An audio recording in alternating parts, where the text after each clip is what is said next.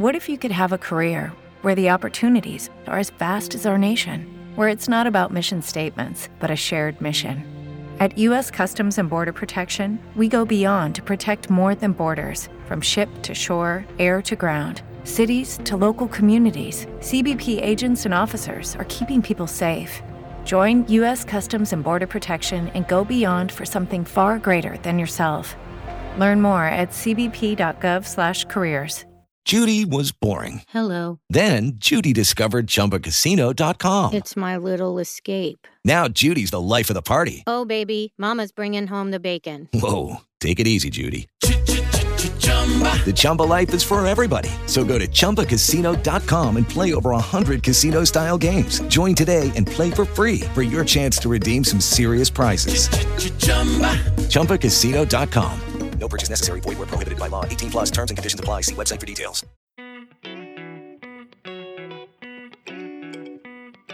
Bom dia, boa tarde, boa noite. Eu sou Conrado Corsaletti e este aqui é o Politiquês, o podcast de política do Nexo. Nesta edição, a gente vai tratar do uso da máquina pública em eleições. E essa conversa vai se dar ao som da Anelisa Assunção. Se a água acabar, vou te deixar. Eu avisei mais de uma vez. Você não quer acreditar. Se a água acabar, vou te deixar. Eu avisei mais de uma vez. A máquina pública nada mais é do que a estrutura do Estado, ou seja, órgãos públicos, estruturas de governo, poder do governante. E o uso indevido dessa máquina se dá quando o que é público acaba privilegiando o que é privado. Sobre esse tema, a gente conversou com o Rodolfo Viana Pereira, professor da Universidade Federal de Minas Gerais. Primeiro a gente perguntou para ele qual a vantagem de ter a máquina pública a seu favor numa eleição. Quando se fala das vantagens de uso da máquina pública para as campanhas, a gente restringe essa discussão, é, em princípio, aos cargos do Poder Executivo. Portanto, estamos falando de prefeitos, governadores e presidente da República. E aí as vantagens são é, bastante fortes. Primeiro, visibilidade. O exercício da chefia do Executivo gera mídia é, constante. Né? Além disso, também tem uma forte estrutura de apoio, estrutura na própria administração pública, são vários cargos, várias secretarias que são submetidas ao comando da chefia do Poder Executivo.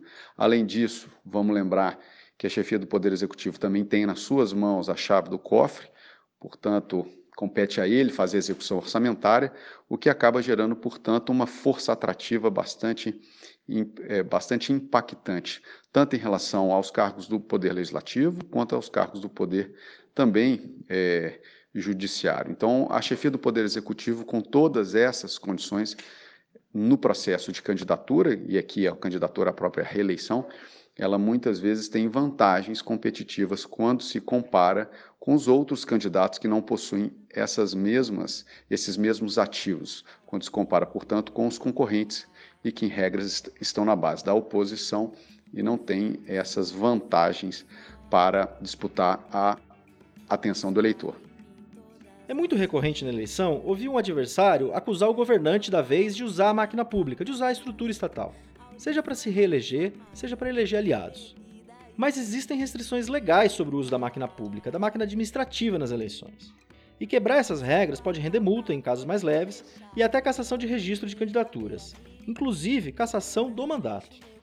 O Brasil dispõe de um aparato legal amplo para evitar o uso da máquina pública mais especificamente a Lei Geral das Eleições de 1997. O uso irregular da máquina administrativa nas eleições é uma prática tradicional brasileira e ela pode se dar de várias formas, todas elas irregulares. A legislação eleitoral trabalha isso com a temática das chamadas condutas vedadas aos agentes públicos. Em regra, essas condutas vedadas e que qualificam formas bastante específicas de uso da máquina pública na campanha. Dentre elas, eu citaria, por exemplo, o uso de bens móveis ou imóveis da administração pública para as eleições. É o caso clássico daqueles que no interior usam muitas vezes carros da prefeitura para distribuir material de campanha, usam estrutura das secretarias para poder fazer comitês eleitorais. Inclusive, usam muitas vezes até mesmo deslocamento de ônibus, ônibus da prefeitura, por exemplo, de eleitores no dia da votação para é, realizar o voto. Além disso, também é comum nessa quadro de ilícitos o uso de servidores no horário de trabalho para fazer campanha para o candidato, a criação de políticas assistencialistas de distribuição gratuita de bens e serviços no ano eleitoral, por exemplo, a concessão de cestas básicas, titularização de terras, é, isenção de impostos, tudo isso é possível desde que regulamentado, basicamente desde que seja criado mediante lei, lei formal, portanto, e também já em execução orçamentária desde o ano anterior às eleições. O que a gente vê muitas vezes são agentes públicos na máquina, prefeitos, governadores e até mesmo, é, eventualmente, presidentes, que podem utilizar-se dessa prerrogativa para tentar, de modo ilícito, criar no ano eleitoral, mediante muitas vezes procedimentos não aprovados em lei, políticas assistencialistas e que, portanto, também caracterizariam o, essa prática de uso da máquina. E também, para citar última, um último exemplo concreto, contratação de servidores em massa, né, ou de cargos, às vezes, terceirizados, burlando a necessidade de serviço público no período, por exemplo, três meses antes das eleições, naquele período próximo das eleições. Todas essas modalidades caracterizam uso equivocado na máquina pública.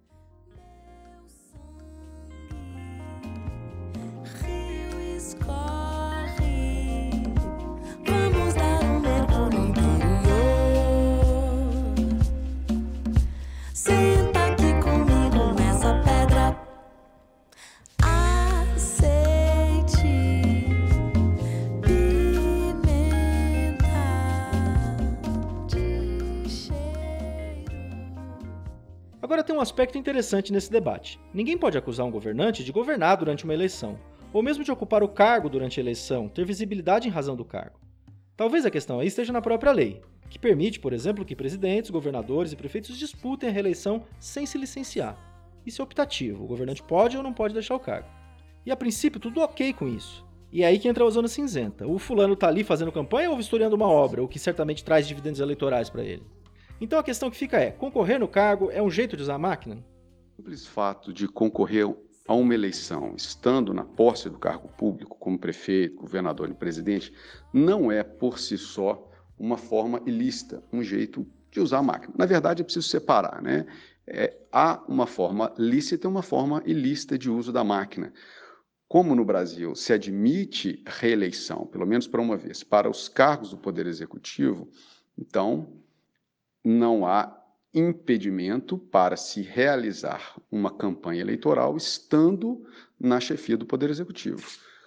Claro que daí não é possível ultrapassar as regras legais, já mencionadas inclusive aqui em, é, na, em respostas anteriores, que limitam o uso dessa máquina. É, não é, é, a administração pública não pode parar no ano eleitoral, é, mas, claro, os chefes do Poder Executivo não podem fazer dessa prerrogativa uma prerrogativa que, fora do padrão da legalidade, possa desequilibrar as eleições a seu favor e acabar com o princípio da concorrência com os demais é, candidatos.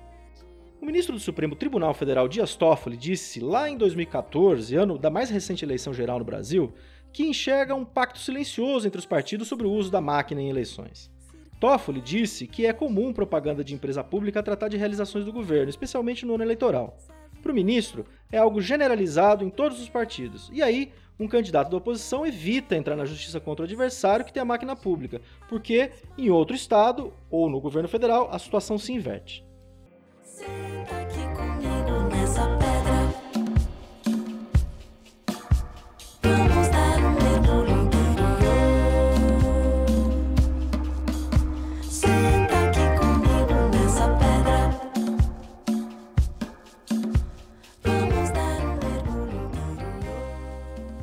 Bom, tem momentos em que a Justiça Eleitoral, que é a responsável por checar se está havendo uso da máquina ilegal, pega alguns casos.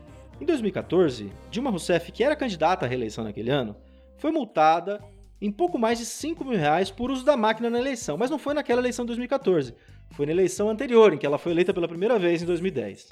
Dilma concorria à presidência da República pelo PT, partido que comandava o governo federal antes com o Luiz Inácio Lula da Silva. Na campanha para o segundo turno daquele ano, o PSDB do então candidato José Serra criticou a gestão petista no horário eleitoral, falando em atrasos na obra de transposição do Rio São Francisco.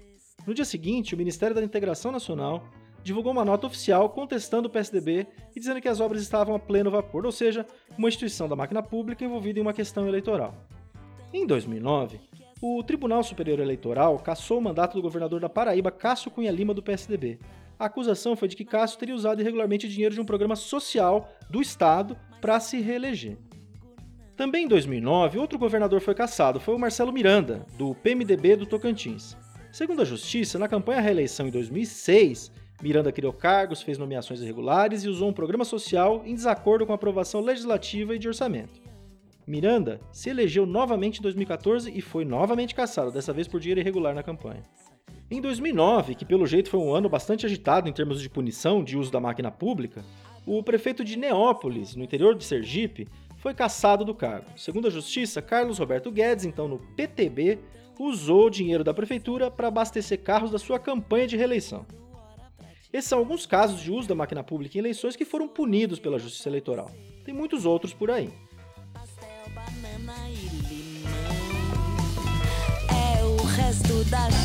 É resto da xepa, resto da xepa. Eu vou na feira pra te ver.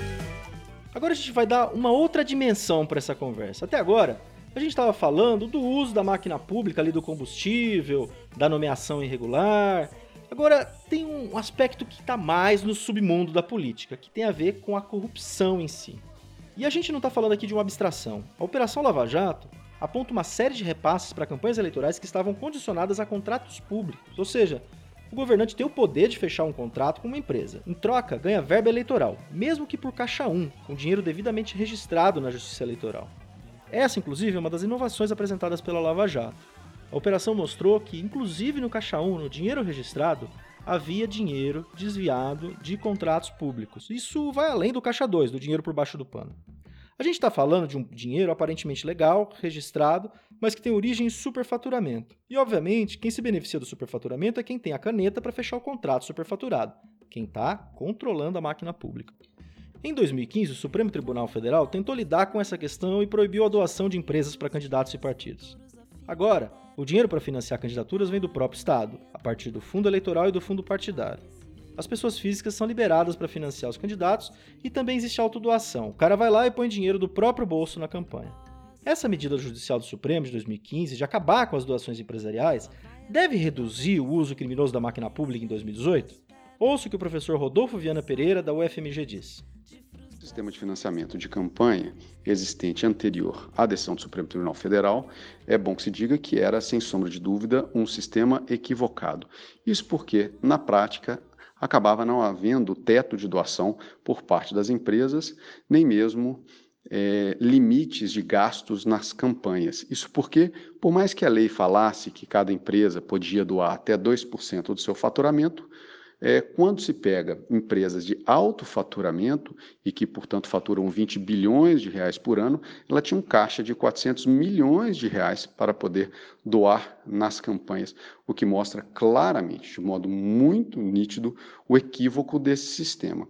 É, não há tanto problema em relação à doação empresarial, mas o que se percebe é, é que o sistema anterior era um sistema equivocado. E também não havia de modo é, claro quais eram os limites de gastos que os respectivos candidatos poderiam realizar nas suas respectivas campanhas. Isso ficava a cargo do partido político.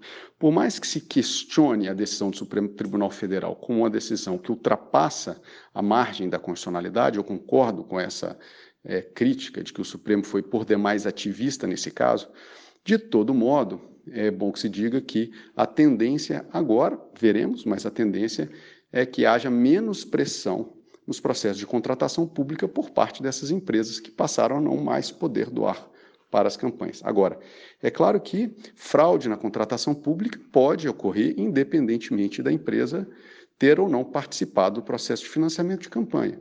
Portanto, é sempre importante ter um olhar bastante rígido, fiscalizador e controlador sobre os processos de contratação pública para que eles não possam ser desviados, como eram antigamente para as empresas doadoras da campanha, mas que agora poderão ter outro tipo de incentivo de corrupção para conquistar esses grandes contratos de obras é, públicas com, va com valor agregado, um valor orçamentário bastante alto. É isso aí, pessoal. Vamos agora para nossa dica de livro. E quem dá a dica é o jornalista Schneider Carpegiani, editor do Suplemento Pernambuco. Vai lá, Schneider. A minha indicação é Machado, do Silviano Santiago, um livro que é mais que uma biografia, ainda que romanceada em certos momentos, de Machado de Assis. O livro traz um panorama do Brasil da virada entre os séculos XIX e XX. O Brasil da Velha República, uma república, vejam só, que começou com um golpe, um golpe contra a monarquia.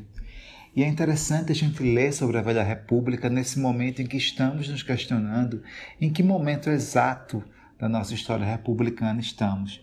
Será que a nova república, que começou com o fim da ditadura, se encerrou após a queda de Dilma?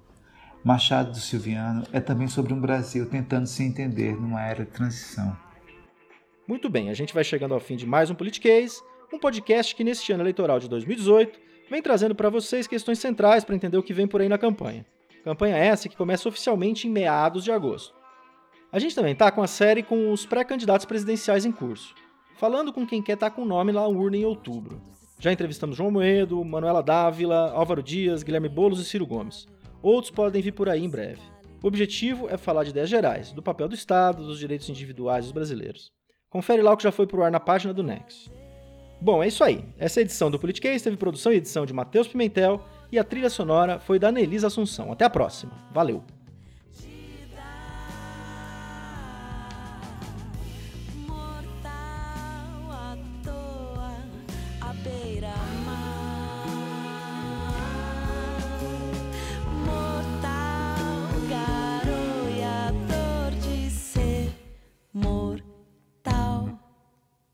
Da morte não se escapa, escalope, a galope, na esquina do destino, cavalo marinho, até que o coração pare.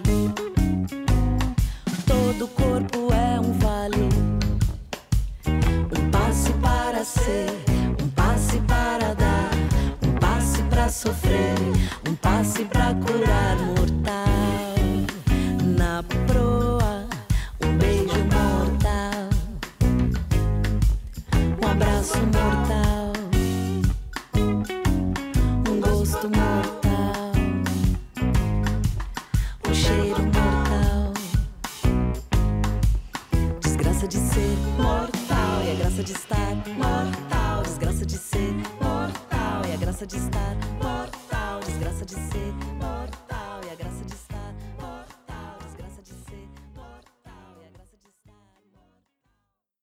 With the Lucky Land slots, you can get lucky just about anywhere.